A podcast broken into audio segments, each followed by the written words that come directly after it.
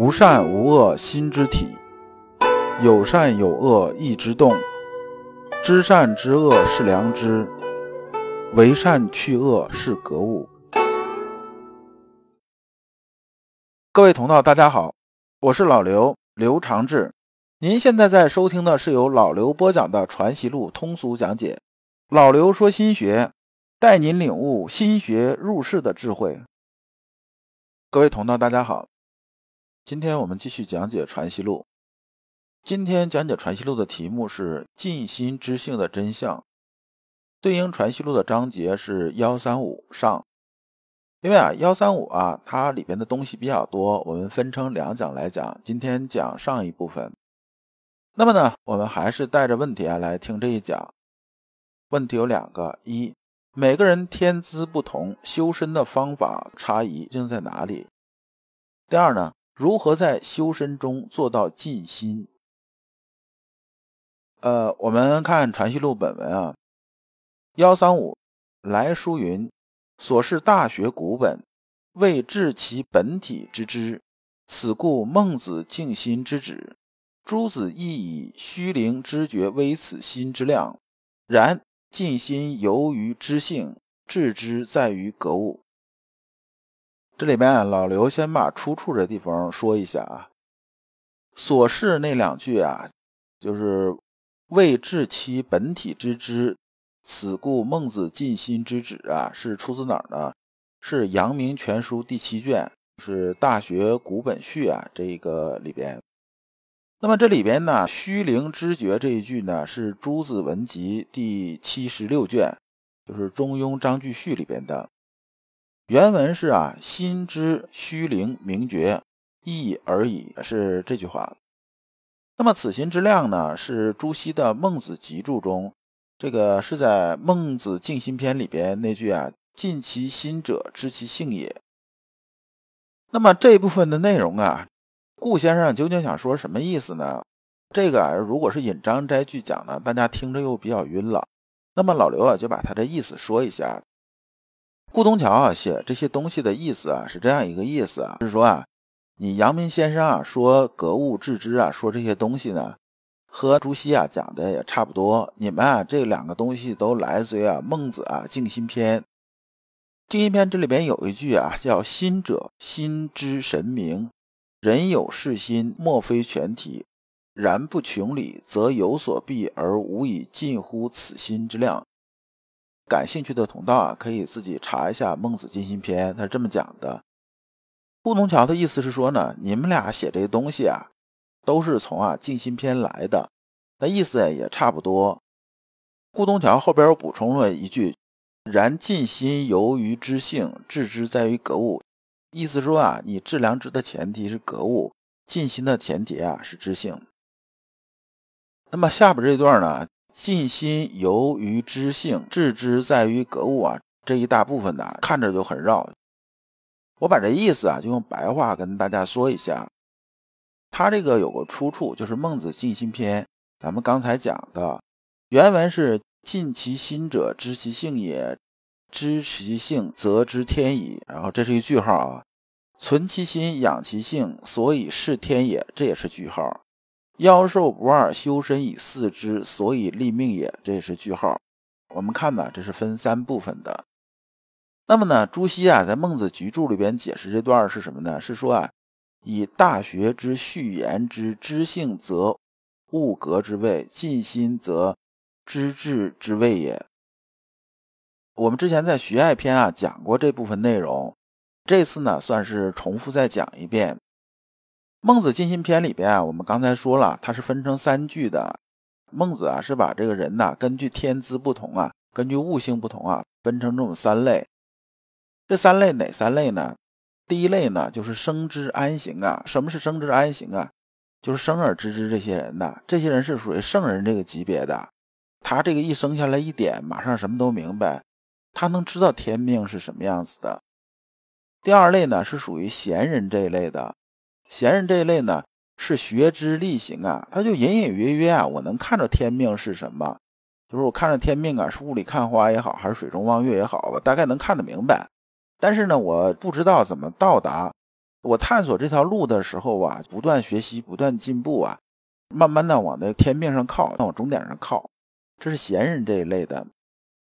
那么呢，我们大多数人呐，悟性天资很一般，这帮人呐，基本上属于困之免行这一类人。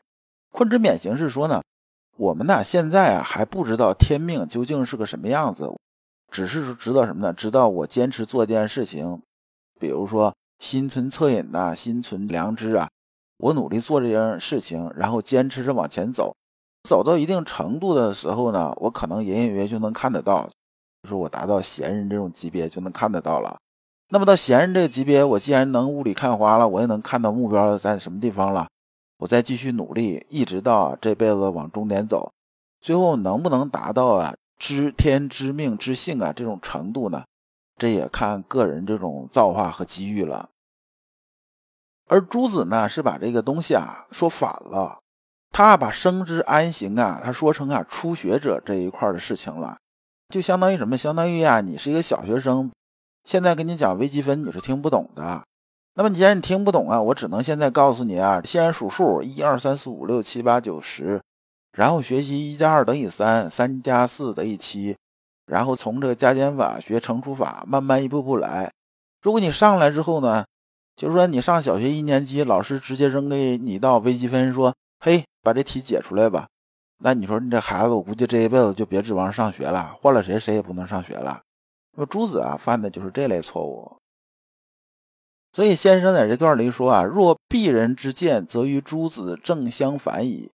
夫尽心之性之天者，生之安行，圣人之事也。”就是讲这一段，说这部分能尽心之性之天啊。这是圣人才能达到的水平。那么存心养性是天呢？学之力行，贤人之事也。说存心养性是天啊，是贤人才能达到这种水平。就是这贤人呢，比这圣人略微差一点，成色上稍微差一点。圣人如果是二十四 K 的话，贤人至少也十八 K 以上，就这么个意思。那么妖兽不二，修身以四者，困之免行，学者之事也。就是说啊，最底层啊，就是困之免行啊，妖兽不二，修身以四这种状态呢，是相当于小学生这种状态，还啥都不知道呢。这时候你要求他去尽心知性，就相当于小学生，你要求他去解微积分，你不存心难为他吗？对不对？先生讲这一段就主要就这么个意思。这下边啊，伍子骤闻此言，必又以为大害矣。这五子啊，我们上次讲过，五子就是您的意思，这是古语啊，这种尊称。那么下边呢，先生又引了一些中庸啊和什么什么这些引言。这段内容啊，一说起来又很抽象，就说天呐，把这个性啊扔在我们人心上，我们就变成人了，就这么个意思。那么呢，老刘讲句引申的意思啊，我们经常听着那些啊信佛的人跟我们讲说，人人皆具佛性啊。那么其实它还有个隐身意，大家没说，就是人人既然都具佛性的话，是不是？那我们为啥六道转生的时候，按照佛这种理论呢？六道转生能转到天道，能转到阿修罗道，能转到这个畜生道，能转到鬼道啊？这个六道为什么是这样子啊？那就是说啊，人性里边除了这个佛性之外啊，我们其实也有畜生性，也有鬼性的。那我们讲人人皆具佛性啊，只是一个正向的说法。而作为啊，我们人来讲，我们修身呢，为了什么呢？就是说呢，修的我们灵魂是人，把其他的性去掉，留下的就是这个人性，就是我们的本性。所以中庸说啊，为天下至诚，唯能尽其性，讲的就是这意思。那先生最后总结了一下，就是说呀，我们呢知天呢，这是圣人这种境界。圣人这种境界是什么境界呢？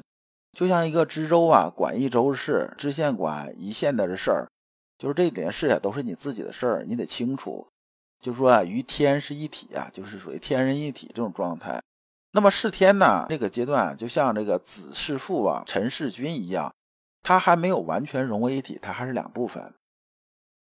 那么先生又说啊，天之所以命于我者，心也，性也。就说啊，天给我们的东西是什么呢？就是说扔到我们心上的那个天理啊，就是说我们这个心性啊，这个心性啊，要像什么样一样子啊？就像啊，这个《礼记》里边讲过“父母权而生之，子权而归之”啊，这种状态。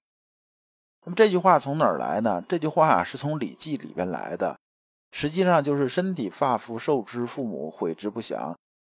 就人的身体啊是从父母那边来的，你应该啊终身洁身自爱啊，不做任何污损损害身体的这种事情。